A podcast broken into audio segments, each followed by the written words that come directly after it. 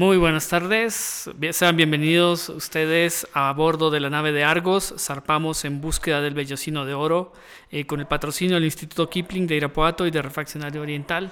Hoy, como todos los jueves, es jueves del 2018, cae como fecha 22 de marzo. Estamos, eh, los saludamos en vivo eh, desde las instalaciones del Colegio Kipling. Esta tarde tengo la compañía de eh, Paco McSweeney, de Paco McSweeney, bueno, padre e hijo, porque ya me dicen que por qué lo repito dos veces, porque son el padre y el hijo.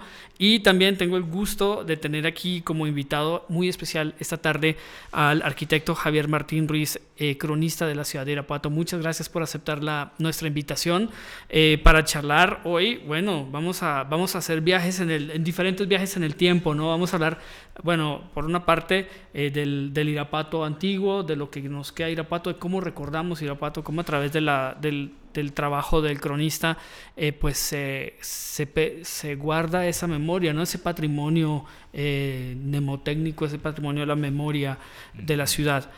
Eh, primero, bueno, vamos a empezar orientaría yo la pregunta, o esto sobre la función del cronista. De eso he, leído varios artículos que has colocado, eh, que has publicado en el, en el diario AM, en, los diarios locales, en el Sol de Irapuato también, eh, y hablando sobre estas funciones del cronista. Si nos queda como empezar a hablar sobre esta función del cronista y si queda, vamos tomando camino hacia, la, hacia hablar ya de Irapuato y de, pues, de particularidades.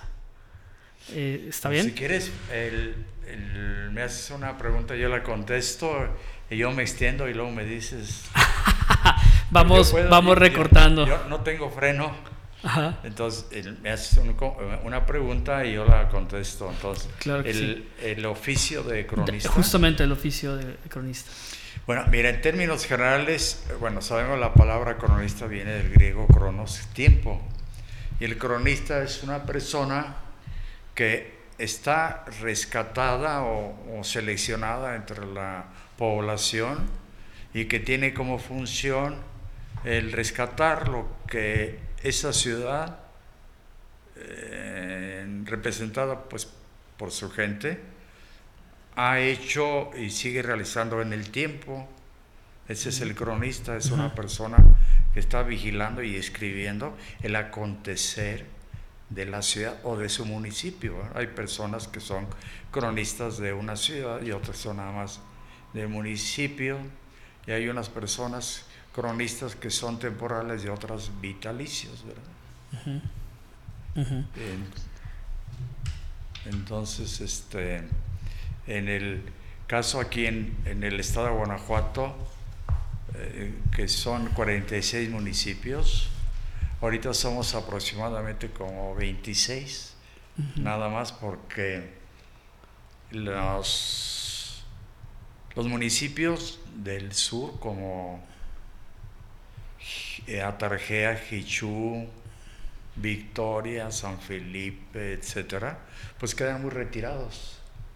Y cuando se hacen reuniones, porque los cronistas hacemos reuniones una cada mes en cada, en cada, en cada ciudad, en la cabecera municipal. Por ejemplo, hace 15 días estuvimos en, en Abasolo, que se le entregó un reconocimiento que se llama Isauro Rionda Arriguín, que fue el fundador de la Acción de Cronistas del Estado de Guanajuato, y ahora los, los sucedió el doctor José Vidaurre, que yo creo que lo conocen, de León, de, Guanajuato, y él está inclusive creando la biografía de Isauro Rionda Ruiguín. Y yo espero que, que aquí en Irapuato eh, pueda realizarse la próxima reunión aquí en la ciudad. este, siempre son en sábado, porque la mayor parte de los cronistas del Estado son personas que o, o son maestros o fueron maestros y casi siempre pueden salir en sábado. Pueden salir en sábado. Y viejito, pues como un servidor. Casi siempre en sábado. De, dónde sale esa pasión también personal? Que quería preguntar. ¿De dónde sale esa pasión personal por contar la historia? Ay, bueno, mira, el, es, pregunta es buena. El, lo principal es que la persona que ha sido seleccionada para que represente a la ciudad como cronista, lo primero que tiene que tener es un amor acendrado por su ciudad y su municipio. Es, eso es fundamental, que, sea una persona apasionada, no puede ser una persona indiferente y estar representando una comunidad. Es imposible. Lo primero es eso. Lo segundo es que tenga conocimientos lo suficientes, eh, eh, profesionales. Si, si, no los tienen, pues te preparas. Yo, a mí cuando me pidieron que fuera cronista de la ciudad y al mismo tiempo director del archivo histórico en 1995, cuando en agosto, cuando era presidente municipal, el licenciado José Benamar González Herrera, que hoy estuvo en la reunión, pues él me, me encomendó esas dos labores, la de cronista honorario, porque muy honorista, pero no, no paga nada. Vaya. Y lo del archivo sí, pero ¿qué fue lo que hice yo? Bueno, pues sí, yo tenía una capacidad de arquitecto y como ustedes inquietos, etcétera, pero pues yo lo primero que hice fue prepararme. ¿Qué fue lo que hice? Eh, en Guanajuato luego me fui a Valenciana, que ahí estaba el archivo de la Universidad de Guanajuato, y, y ahí tomé un curso sobre el cuidado de documentos, limpiarlos, lavarlos, etcétera, etcétera. Y luego en la Iberoamericana en León hice mi maestría en historia, dos años y medio. Y, luego estudié paleografía de los siglos 13 y 15 de España para poder eh, entender y convertir al español actual los escritos de, siglos anteriores, porque va cambiando. Imagínense ahora lo que va a pasar dentro de, no sé, 100 años, cuando quieren, quieran traducir los escritos de los jóvenes de ahora que ya no saben escribir. bueno, yo creo que lo mismo decían nuestros mayores cuando éramos nosotros jóvenes, ¿no? Estos chavos no saben escribir, no, Pero pues ahí va uno más o menos puliéndose o tratando de hallar el estilo, es que mira, ya el método Palmer que fue con, bueno, a ti te han de haber enseñado, yo no sé, Palmer. Al de manuscrito, te ponían hacer, sí, manuscrito, te ponen a hacer bolitas, ruedas, círculos, etcétera, etcétera, sí. Y ahora no, con minúsculas o mayúsculas, pero no saben le ponen acentos a las S. Tengo muy presente que cuando se cumplieron mil años de la, lengua española, fue como en 1996, y fue en Zacatecas. Eh, y vinieron los reyes de España, Juan Carlos y la reina Sofía. Y entre tantas personas, bueno, estaba Jacobo Saludowski y Gabriel García Márquez, el multipremiado. Y, y luego se levantó Gabriel García Márquez y dijo una barbaridad. Que había que abolir la ortografía, ¿no? los acentos. Los acentos. ¿Cómo, cómo, cómo? ¿Cómo, cómo, cómo? Imagínate si hemos avanzado tanto en crear un lenguaje de los más ricos del mundo, que tiene sinónimos tenemos. Tú dices, bueno, y agarra un diccionario de sinónimos y te vas a encontrar 20 de cada uno. En el inglés no lo hay, por rico que sea. Y este señor Gabriel García Márquez, el, laberinto de la soledad, el cine de soledad, etcétera, etcétera, y que vamos a suprimir los, los acentos. no se puede, ¿verdad? pues mm, ya está feliz allá este, yo, pues, yo creo que yo creo que es muy diferente en esto de los acentos el acento diacrítico en particular que siempre ahorita la, la academia dice que se puede poner o no poner eh, yo en los talleres cuando doy talleres comento que no es lo mismo estar solo con acento haciendo el amor que estar solo haciendo el amor. O sea, hay bastante diferencia en los dos en las dos posturas. entonces eh, creo que yo yo pues es uno de mis argumentos para defender ese acento crítico, particularmente en el solo o en el más también, por ejemplo, bueno, en varios, en varios de ellos que creo que son, son muy útiles. Eh, hace ayer justamente, bueno, hoy vinimos, nos encontramos justamente en la inauguración de la librería del Fondo de Cultura Económica. Eh, la Emma Godoy. Eh, la semana, vamos a hacer una, hago aquí un pequeño, una pequeña pausa en la charla para hacer como el, eh, los temas comerciales de, de que eh, continuaremos, eh, pararemos las dos semanas de Semana Santa, para quienes nos escuchan, estaremos fuera la Semana Santa y la Semana de Pascua y volveremos al aire a partir del 12 de abril. tendremos de invitada a Tala Solorio para hablar de la Feria del Libro que va a venir a partir del 16 de abril esta semana y el 19 tendremos aquí también a Alejandra Solís para hablar de Emma Godoy, para hablar del proyecto del CREA, para hablar de la librería, de la librería Emma Godoy del Fondo de Cultura Económica. Eh, y aprovecho también este, este pequeña, esta pequeña pausa eh, para eh, comentar que pues ayer fue el, la celebración del natalicio de Benito, Juárez que incluso los medios ayer lo resaltaba la prensa, el AM en primera plana, decía que no se iba a hacer ninguna celebración en, en el Estado, ¿no? Eh, eh, añadiendo, bueno, achacándolo esto a la posición de más conservadora del PAN, que es la que está gobernando desde hace 12 años el Estado, ¿no? Quería hacer esta primera pausa y si quieres, pues hablamos de Benito Juárez, hablamos de Irapuato, arquitecto, si lo desea, quería hacer una pequeña pausa con un pequeño homenaje a Benito Juárez. Tenemos ahí entre la música eh, la música de una película que se hizo en 1939 eh, de la, si no estoy mal, fue la Metro, no, no fue la Metro, fue la Universal, si no estoy mal, eh, no, Warner Brothers, que se llamó Juárez, justamente, la, en esa, la artista, la protagonista, la Carlota, la hizo Betty Davis. Ah, muy buena. la hizo Betty Davis. y la música, que fue por eso que quise traer eso también, la hizo un compositor austriaco judío llamado Wolfgang Erich Korngold.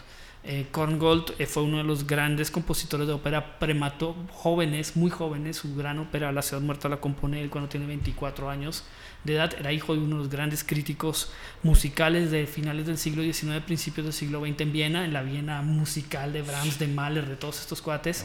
Eh, fue un prodigio, compuso, alcanzó a componer cuatro óperas, tuvo que salir corriendo de Europa por, la, por, por los nazis. Eh, viaja a los Estados Unidos y en los Estados Unidos nunca vuelve a componer ópera en toda su vida, hasta su muerte. Pero eh, siembra o pone la primera piedra de la gran escuela de música para películas de Hollywood. Y esta música hizo la película, por ejemplo, de Robin Hood de Ralph Flynn, que es muy conocido por, por, varias generaciones. Y esta película, Juárez, él hace la música también. Entonces eh, traje algunos, algunos fragmentos de esta como un mini homenaje musical a este Juárez y también a Korngold, un gran músico. Eh, si quieres podemos poner, eh, Paco, el número, el el, título final de el título final es muy corto, lo, lo, colocamos en un momento para que jueguen, escuchen también el juego sinfónico que hace con el himno mexicano, Korngold. Gracias.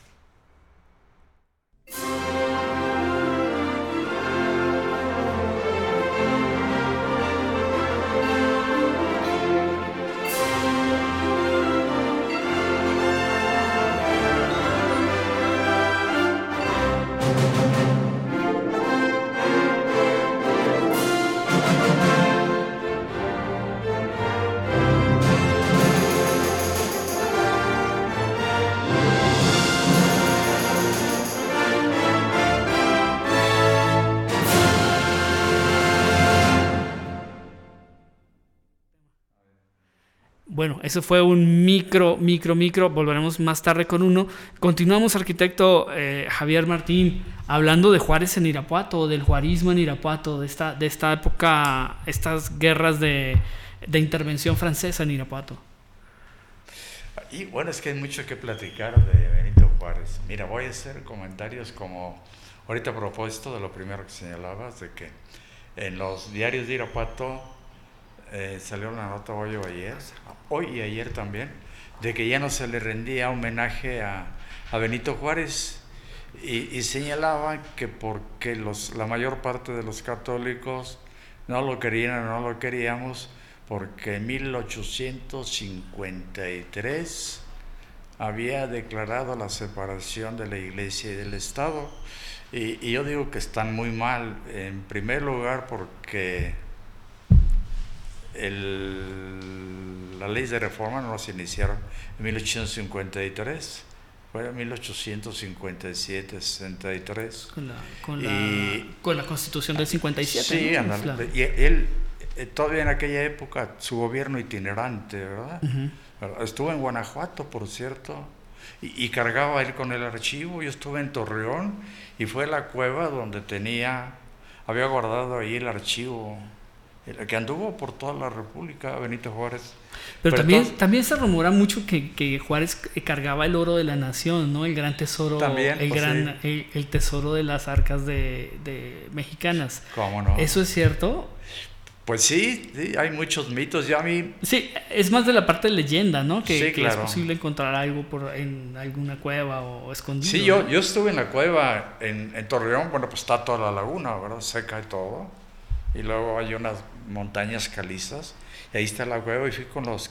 Porque yo fui presidente un año de la Asociación Mexicana de Cronistas de Ciudades Mexicanas. Entonces, pues yo tuve que estar viajando prácticamente en todas las cabeceras municipales de toda la República, como López Obrador, que conoce todo, que conoce todo, ha estado. Y entonces ahí me llevaron a conocer las cuevas donde estuvo el archivo de la nación. Entonces las... El, el, problema, creo yo, de Benito Juárez no fue ese, sino que a partir de 1959 las leyes de reforma, porque fueron muchas, una de ellas fue la de la expropiación de los bienes eclesiásticos. Y, mucha gente dice que está bien, yo digo que no, eh, por una razón muy importante, mira, ajeno a, ideologías o a, religiones, la, la, Iglesia Católica en aquella época había atesorado muchos bienes, muchos, muchos bienes, y algunos mal habidos. Pero la iglesia en aquel tiempo, a las personas que necesitaban dinero para sembrar o para comprar animales o algo, la iglesia les prestaba dinero y con intereses más bajos que los usureros de aquella época. Mm. Y por esa circunstancia la iglesia ayudó a que no se destruyera el campo de México, en el campo de la agricultura y en el campo de la producción ovino y, y ovina y bovina. Y, al quitarle, al expropiarle todo eso, esos bienes, la economía, producto de la tierra, acuérdense que un pueblo, así lo ha dicho Miguel Márquez, pero sabemos también nosotros, que un pueblo es rico si tiene producción alimenticia propia, que no tiene que exportar, que tengamos aquí legumbres, lechuga, repollo, brócoli, etcétera, etcétera. Y con eso lo acabó totalmente se acabó, se fue la economía. Y, luego posteriormente, eh, muchas personas aquí en Irapuato se aprovecharon de que la gran cantidad de propiedades ya fueran construcciones eclesiásticas o terrenos de labranza o algo que se habían sido expropiados con el tiempo muchas gentes vivales, muchas, muchas gentes quieren ir a Irapuato, entonces se robaron estos terrenos. No había escrituras. No había escrituras. ¿Y quién sabía si este terreno era, era comprado o no? Y entonces se apropiaron muchos. Yo no digo nombres, pero por ejemplo, cuando construí la Plaza de los Fundadores, uno de los terrenos eh, se lo había robado a un militar. y tuvo que, ceder a la persona que lo había, pues no comprado, se había quedado con él. Él reconoció que no tenía escritura y lo cedió para la construcción de la plaza. Y en Torrelanda, a un lado del centro de salud, eh, bueno, lo digo porque ya murió, pero ahí vivía un general de apellido Carrillo. Y, y, ahí también tenía hectáreas y hectáreas que también se quedó con terrenos que fueron producto de la expropiación. Y también pues se quedó la viuda, ya murió la señora y todo. ¿Y, quién repelaba? Pues nadie. Entonces, pues estuvo mal hecho. Pero lo bien hecho, bueno, pues que declaró oficial el 12 de diciembre. ¿Eso declaró Benito Juárez el 12 de diciembre? Sí, el 12 de ah, diciembre. y el 21 de marzo en el monumento a, a, Juárez, que está en el Boulevard Díaz Ordaz, que está pintado está, aquí, está pintado con oro musivo y estaba hecho en bronce. Y está en bronce y está pintado en oro musivo. Y ahí el 21 de marzo, a la orilla, en tal Boulevard de Azordaz, la Glorieta, y acá está el puente de Guadalupe. Y allí en primera fila estaban los masones de Irapuato, porque en aquel tiempo, en aquel entonces, para acceder a un puesto político tenías que ser masón. ¿Pero qué era ser masón? Pues no es una religión. Que es un masón ahora ya? Todos somos cristianos, ya comulgamos, etcétera, etcétera. Pero anteriormente, si no eras masón, no excedías. ¿En puestos públicos municipales o cómo? ¿Mandé? ¿En el municipio? En el municipio y a nivel república también. Pues recuerdo que hasta Mozart lo tacharon de masón, ¿no? cuando bueno, él sí era masón, era grado 33 incluso, ¿no? ¿no? por aquí en Irapuato a principios del siglo era, era común que para acceder a un puesto político, y no solamente puesto político, sino puestos oficiales, eh, tenían que, que declararse masones aunque interiormente no lo fueran. Dentro de los bienes de la amortización también eh, quedó como parte de la, del Estado el Colegio de la Enseñanza, donde ahora es el donde ahora es la presidencia municipal, ¿no? Sí, claro. ¿Ese se expropió también en esa, en esa época? Sí, es que, mira, hijo, es muy largo, pero voy a comentar algo. Uno de los próceres de Irapuato fue el bachiller Ramón Barreto de Tabora. El bachiller Ramón Barreto de Tabora que ustedes recuerdan que hay tres avenidas en Irapuato. Una está en Eucaliptos, Barreto de Tabora. Otra está en lo que es Fernando Dávila, entre el Hospitalito y la Plaza de los Hornos y la Presidencia. Era Fernando Dávila, pusieron de nombre Barreto. Y luego hay una tercera, hay muchos calles que hay que arreglar, ¿verdad? Bueno, Torre Ramón Barreto de Tabora eh, era hijo único de, de una familia. Él eh, estudió en Morelia, en, el, en la San Nicolás, San Nicolás y se recibió de sacerdote y bachiller. Pero todo rezó con sus papás y, hacemos memoria donde está la, la, la la sala de cabildo, ¿recuerdan? A la presidencia municipal. sí, claro, claro. allí había tres casas. Y en una vivían sus papás, en ella vivía él y otra, pues no recuerdo quién, pero eran dueños de todos esos terrenos. Y entonces, como en 1900, en su codicilio de 1760, o sea, la ampliación de su testamento, donó todos los terrenos donde está la presidencia municipal, donde está la plaza de los fundadores, todo eso aproximadamente, y donó 80 mil pesos oro para la construcción tanto del Colegio de las Enseñanzas como, el, convento de religiosas que atenderían el, el, colegio, que él quería que está al fondo de la plaza de los fundadores. Donde sea el grito. ¿Mande? Donde sea el grito. Sí, arriba, pues ya terminé todo eso. O, y, eh, o sea, ¿se construyó al mismo tiempo el colegio, la enseñanza y la iglesia de la soledad al mismo tiempo? No, fíjate. Ya estaba antes la iglesia. Es muy bueno, porque también antes de que se diera esto, bueno, esto nadie lo sabe, y pues yo soy cronista y... Ah, ya lo vamos a saber todos. Sí, pero es que también antes de todo esto, Ramón Barreto de Tabora ya había donado el terreno para la acción del templo que ahora es la parroquia de la Señora de la Soledad. y, y, se construyó el, la iglesia eh, santuario. El término santuario, por, por cierto, está mal, porque el término santuario se aplica a una iglesia en honor de Nuestra Señora, pero que tenga una constancia, una reliquia o algo para considerarla santuario. El santuario de Lourdes, el santuario o Basílica Nacional de Guadalupe, de Fátima.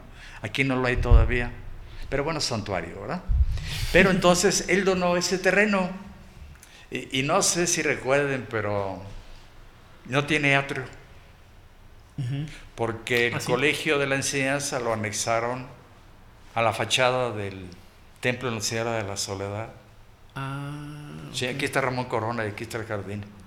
¿Sí se acuerdan? Sí, sí, sí. sí y entonces eh, eh, según yo, al morir Ramón Barreto de Tabara, una de las personas verdaderamente ilustres de Irapuato, seguramente lo enterraron en el atrio, pero cuando ampliaron el, colegio de la enseñanza, pues se llevaron el atrio, y entonces, según yo, eh, los restos del bachiller Ramón de ahora deben estar en el templo abajo. O sea, bajo el atrio, no, dentro del templo. Dentro del templo. o bien lo enterraron dentro del templo porque él donó el terreno. Que, es lo usual aparte normalmente cuando, cuando eran los grandes donadores de la iglesia, pues se enterraban dentro de la iglesia misma, ¿no? En el crucero, ¿no? Exactamente. Sí, es, sí, es cristocéntrica la planta. Tiene su entrada que está clausurada. Aquí está Derechos Humanos y aquí está clausurado. Oye, ahí tengo una historia muy grande de los fantasmas. Esta, esta novela, ah, bueno, e, esta, esta, esta Templo de la Soledad es el que aparece en la película, en donde, donde eh, la película del Rebozo de Soledad, ¿no? Es donde se filma. ¿El Rebozo de Chole? Sí. Pues es la que sale, donde llega. en Nochebuena, en una estación en Ah, también. Sí, sí, sí, que le estemos siguiendo el rastro también para la, la película, que la revista de cine. Sí, esta la Inda. Ajá, ajá, fue, exacto. Fue en la estación de Nochebuena. Y Jaripitío, ¿no? Que era el otro donde estaba la tienda, ¿no? Sí, eh, con Estela Inda, me acuerdo, en blanco y negro, la gran trágica. Pero mira, qué bueno que haces este comentario porque en el Museo de Arte Moderno en México, donde fue la Secretaría de Comunicaciones, que afuera está el caballito y enfrente está... Ah, el Palacio de Minería. Palacio de Minería. Sí, el Museo de Nacional de, el Museo, Nacional de Arte. Ahí eh, yo vi una acuarela, la única acuarela pintada por el doctor Atl, Atl del templo de Nuestra Señora de la Soledad. Ah. y yo fui otra vez y lo recuperé, ya no estaba. Y está pintado en hila el doctor, ya ves, este Murillo. Ajá. Es una hermosa torre. Sí, hombre, sí, es la soledad. La soledad. Es la, es la, es la considero la torre de la soledad como la torre arquitectónicamente hablando de las más mejores en la República. Y no estoy diciendo tonterías. Y solamente igualada al templo de San Felipe en de los jesuitas en Guadalajara, a la planta, digo, la torre barroca, con los remates en estilo mudéjar. Y luego los remates son neoclásicos ya tirando, con líneas rectas y curvas, etcétera, y luego al frente el nicho con Señora de la. Que, que, aparte el colegio de la enseñanza es uno, normalmente cuando traigo visitantes y les doy la vuelta, le digo que es de los pocos monumentos neoclásicos que hay antes de la independencia, ¿no? Porque se finalizó, se trazó y se finalizó antes de la, del grito de independencia. Claro, es, qué bueno que lo señala. Sí, exactamente. No hay muchos que sean en estilo neoclásico tan, tan, tan claro como, como el Colegio de la Enseñanza. Sí, lo que estás diciendo, fíjate, porque el centro de Irapuato lo podemos considerar barroco, pero ya con muchas eh, influencias del neoclásico. De hecho, por ejemplo, el templo de la Tercera Orden es barroco, pero tiene características, tiene unas columnas tipo estípite sí lo recuerdo. Sí, que, es, el último, que es la última etapa del La última del barroco, sí, todavía está ahí. Y, eh, y, a un lado está el templo del convento, que fue el último del barroco, pero ya tiene una influencia neoclásica. ¿Verdad? Ahí todavía está el signo de los franciscanos, un corazón con cinco llagas, y luego a un lado está este, San Francisco con un lobo y otro con una calavera en la temporalidad. Ah, y luego finalmente también Ramón Barreta de Otabra, precisamente lo que estábamos comentando, también donó todo el terreno donde, donde está ahora actualmente el templo del convento, y a un lado la plaza del artista, frente al INCAR, ¿te acuerdas de Álvaro Obregón? Donó todo ese terreno y 20 mil pesos en oro para la construcción del, del convento y el templo del convento, anexo, que lo conocemos con el de San Francisco. se empezó a construir en 1781, pero no se terminó, ¿por qué? Pues por las, pues por las leyes de reforma. ¿Verdad? Si quieren, hacemos aquí un pequeño paréntesis musical. Eh, si quieren, oímos ya la, el tema de Juárez en la película de, de, que comentaba hace un momento con Erich Wolfgang, compuesto por Erich Wolfgang Korngold. Eh, por favor, Paco, y continuamos.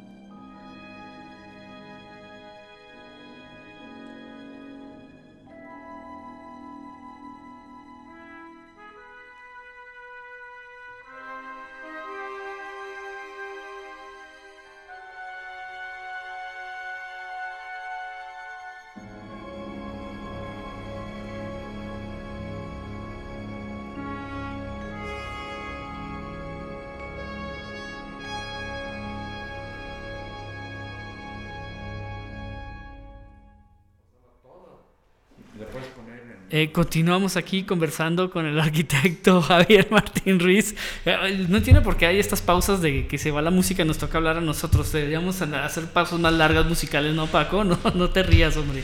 Lo digo en serio. Pero bueno, estábamos hablando aquí sobre proyectos. Justamente nos mostraba arquitecto, estamos viendo en YouTube este proyecto de recuperación del convento franciscano en Irapuato que es, eh, pues yo creo que eso sería una, una, es una solución estética muy, muy interesante, muy, me, gusta mucho, eh, para la Plaza del Artista que tenemos actualmente en ese, en ese lugar, ¿no? Y es que mira, ya en el centro de la plaza eh, podemos presentar concierto, lectura de libros, exposiciones de pinturas, etc. Porque en la planta alta, en la planta alta va a tener cafetería, va a tener baños y va a mm. tener una entrada al coro del, del convento, que el convento tiene un, ah. un órgano tubular de los pocos que quedan en Irapuato. la editorial La Rana de Guanajuato este, editó un libro extraordinario que se llama La música en el tiempo que hay que conseguir, ahí viene el órgano de Irapuato. Los órganos, los órganos de Guanajuato, ahí viene el órgano este, de tubular.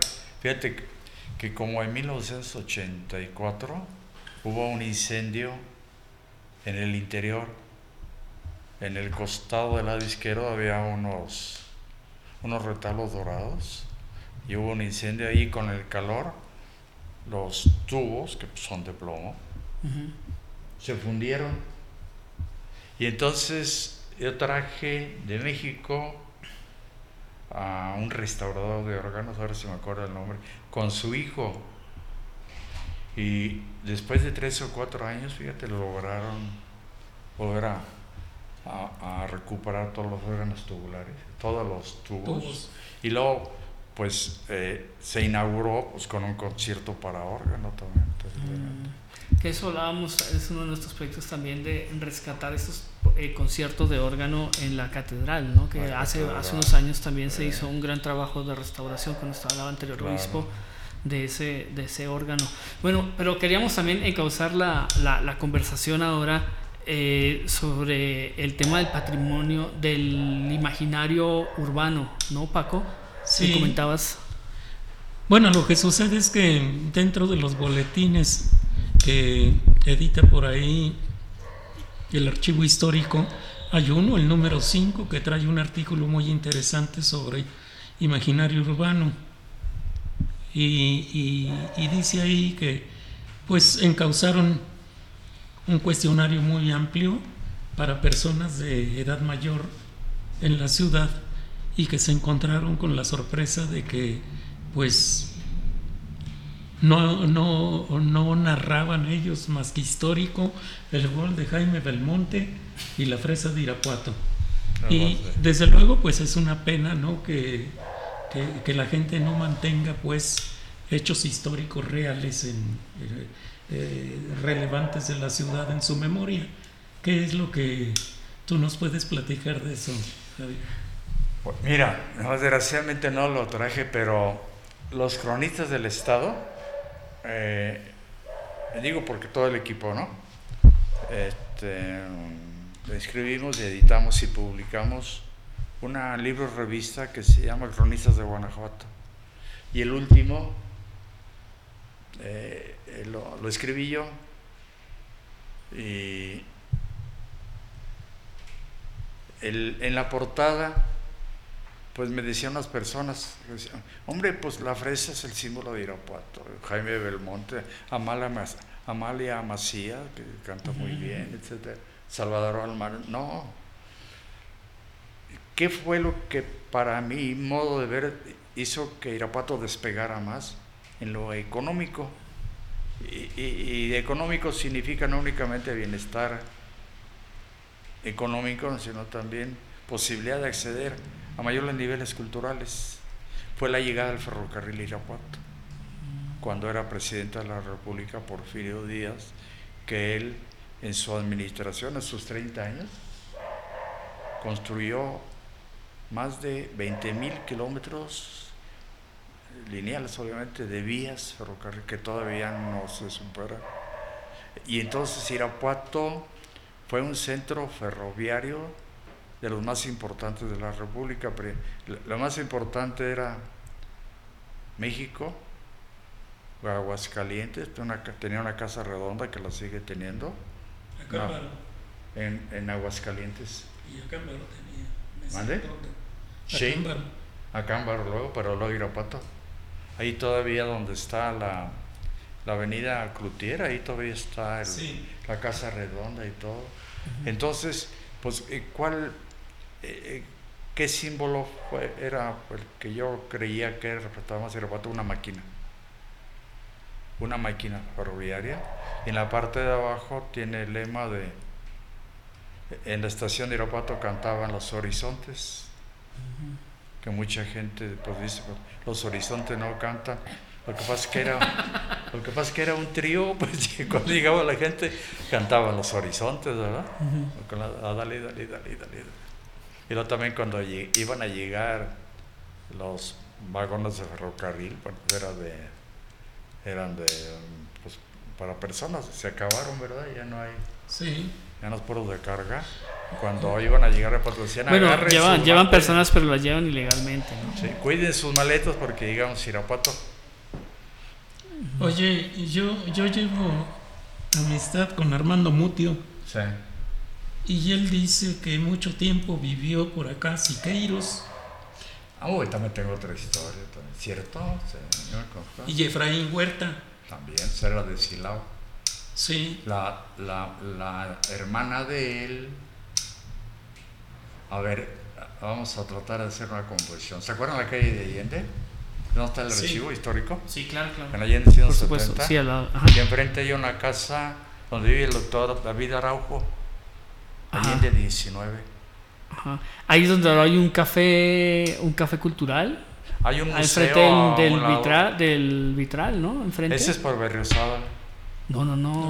Ah, sí, el vitral. Sí, sí, es de Manuelito Guerrero. Ajá, sí, enfrente de esa casa, ¿no? Que tiene unos subterráneos, que tiene una... Pues tenía. Ajá. Pero luego les platico de los de los subterráneos, de, los túneles. Irapuato, ajá, de Irapuato subterráneo. Hay túneles porque hay, pero no hay túneles porque no hay. Ah. Es tema de otro. Para la, reflexión. Sí, ese nos quedó para pero nos quedó de tarea. Enfrente, enfrente, en Allende 19 vive el doctor David Araujo. Ajá. Y la mamá, la mamá era hermana de Efraín Huerta, poeta de Silao. Mm mamá de Elena y de muy muchacha, muy guapa. Efraín Cuartera, Lo que alega Armando, y, puede hacer que tenga razón, desde luego, pues que mucho de la obra de Efraín Huerta y a lo mejor alguna pintura de Siqueiros estuvo hecha por acá. Yo tengo el libro también de Efraín, también lo tengo ahí en la casa. Eso es. Efraín Huerta, un excelente, sí, excelente poeta. Sí, sí, desde luego. Sí, fíjate que Silao, yo le he comentado también que Silao en muchos casos hay que preocuparnos por esto. En muchos aspectos en el campo de, la educación, la palabra cultura me cae gorda, porque cultura suena así como que tú eres muy culto. Ay, sí, pues es que yo sé mucho. Y una persona no. La cultura no se mide por su conocimiento la cultura se mide por tu calidad humana. Tu calidad humana. Una persona, a ver, ¿quién es más culto? ¿Una persona que sabe mucho de todo o una persona que sabe poco de mucho? O una persona que presume que es muy culta, que es, tú te sientes así como que eres el el más culto de Irapuato. A la palabra culto suena sangrón, ¿verdad? Sí, suena bien sangrón. Es que la, fíjate, la, la cultura, el término de cultura es las características del hombre en sociedad. Uno solo no crea una cultura. Pero, por ejemplo, la de Chubícoro, pues crea una cultura. La cultura de los yaquis, la cultura de los tarahumaras, entonces en comunicar crea una cultura. Inclusive los chichimecas, que eran bárbaros, que comían carne humana, que eran salvajes, que mataban, que se defendían, pues formaban una cultura. Ahí tiene todavía su reducto allá en, el, en Ocampo, no sé dónde. Entonces la cultura no se mide por los conocimientos, sino por las características del hombre en sociedad. Si andas vestido muy al europeo, con tu señora europea, etcétera, etcétera, y todos andamos vestidos muy al europeo, pues estamos creando una cultura de Irapuato. ¿Verdad? Y no por los conocimientos.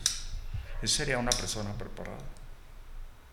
La cultura no es un grado, es una característica diferente. Muy bien. Bueno, muchas gracias por habernos acompañado esta tarde, eh, arquitecto. Creo que quedan, que tenemos, nos quedan un buen de preguntas para, para como para otro volver a, a diferentes temas sobre esto de, de, patrimonio cultural, de historias de historias de Irapuato para un futuro para un futuro programa, Paco. ¿Cómo ves? Sí, desde luego. Si, si nos haces favor. No, pues el favor es correspondido porque todos nos hemos preocupado y nos vamos a seguir preocupando por difundir los conocimientos que adquirimos para hacerlos públicos. Fíjate qué serviría que Paco, Jaime y tú también que vas para eh, esto, si no es que ya llegaste, tienes un puesto muy importante, etcétera. Y todos los que escribimos, Mario Gutiérrez, está, tantos Mario Gutiérrez, el Manuelito Redondo, todos si no escribiéramos, mira, en primer lugar nos, nos indigestaríamos por lo que hemos estudiado y aprendido. Si tú comes, comes y comes y comes. Eh, iba también a preguntar algo por ahí, por ese lado. Eh, también veo que hay información muy interesante del archivo de la ciudad, ¿no? Pero también hay fuentes, y creo que es muy difícil ahora también ser cronista de la ciudad con tantas fuentes diferentes y tantas historias que salen, con tantos medios eh, de propagación de, de, historia o cómo, cómo, cómo, seleccionas el material como cronista? ¿En el archivo? Ajá. Bueno, mira, tienen muy buenos investigadores, por ejemplo, Conejo, Luis, Dulce, que es la directora, y este, Franco. Son muy buenos. El ¿Cómo los seleccionan ahora? Voy a hacer un comentario, mira. El, ahorita tienen editado y publicado los boletines 16 y 17, que los pueden adquirir, Ahí. Mañana pueden ir o el, lunes no, porque ya descansan. Pueden adquirir. Pero importantísimo ese, lo que están comentando. Tiene, tienen un, un índice de todos los documentos que han paleografiado desde el año de 1774 y eso está a disposición de todo el público. Es digital, digitales, digitalizado. Sí, lo tienen digitalizado. Y eso lo puede acceder uno a todo por la, la ley del acceso a la información. Entonces, con, mm, con esos conocimientos, con esos datos que tenemos, uno podemos conocer mucho de la historia de Irapuato, aun cuando no mucha gente escriba de historia de Irapuato. Por ejemplo, tú, tú tienes una, una preparación y hablas mucho y todo bien de literatura, de pintura, de escultura, etc. Una presión muy vasta. Eh, este, este hombre y, su hermano eh, son más, eh, no son poetas, pero son, ¿cómo que diré la palabra? Un poco más místicos porque hablan, por ejemplo, tu hermano de, de Yucatán y utiliza términos que la persona que te lee sabe perfectamente que eres una persona educada. Yo escribo de historia, etcétera, pero con, con esos datos, pues puedes conocer más tu ciudad. Eh, desde 1774.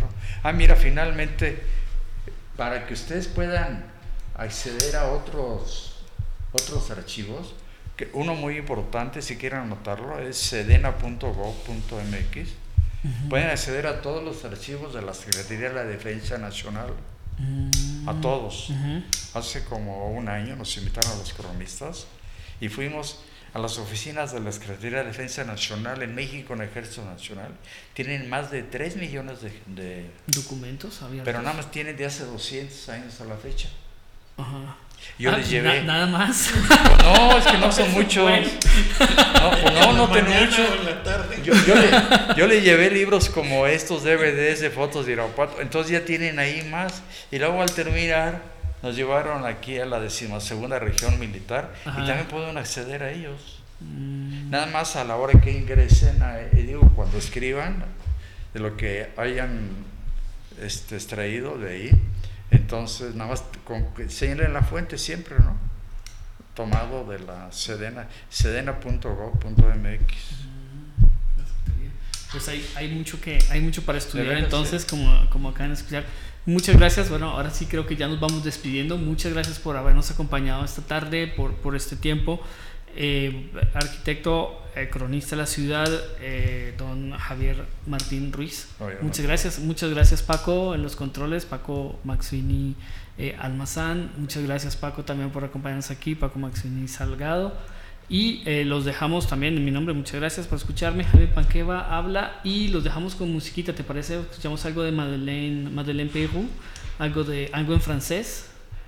¿Te parece bien, Jazz? Sí. Bueno, listo, perfecto. Bueno, nos vemos entonces después de vacaciones. Regresamos aquí el 12 de abril. Muchas gracias por escucharnos. Eh, esto fue La Nave de Argos con el patrocinio del Instituto Kipling y de Refaccionario Oriental. Muy buenas tardes.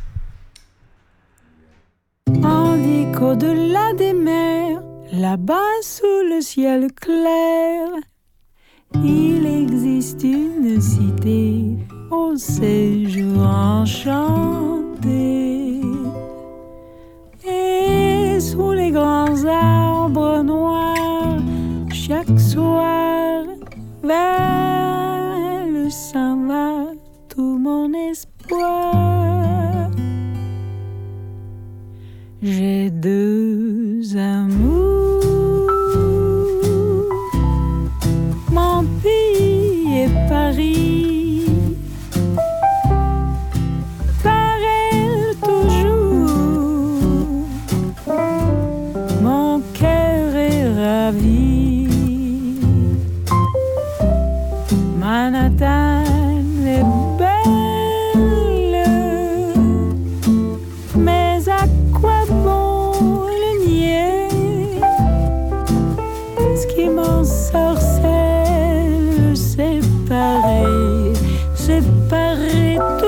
天。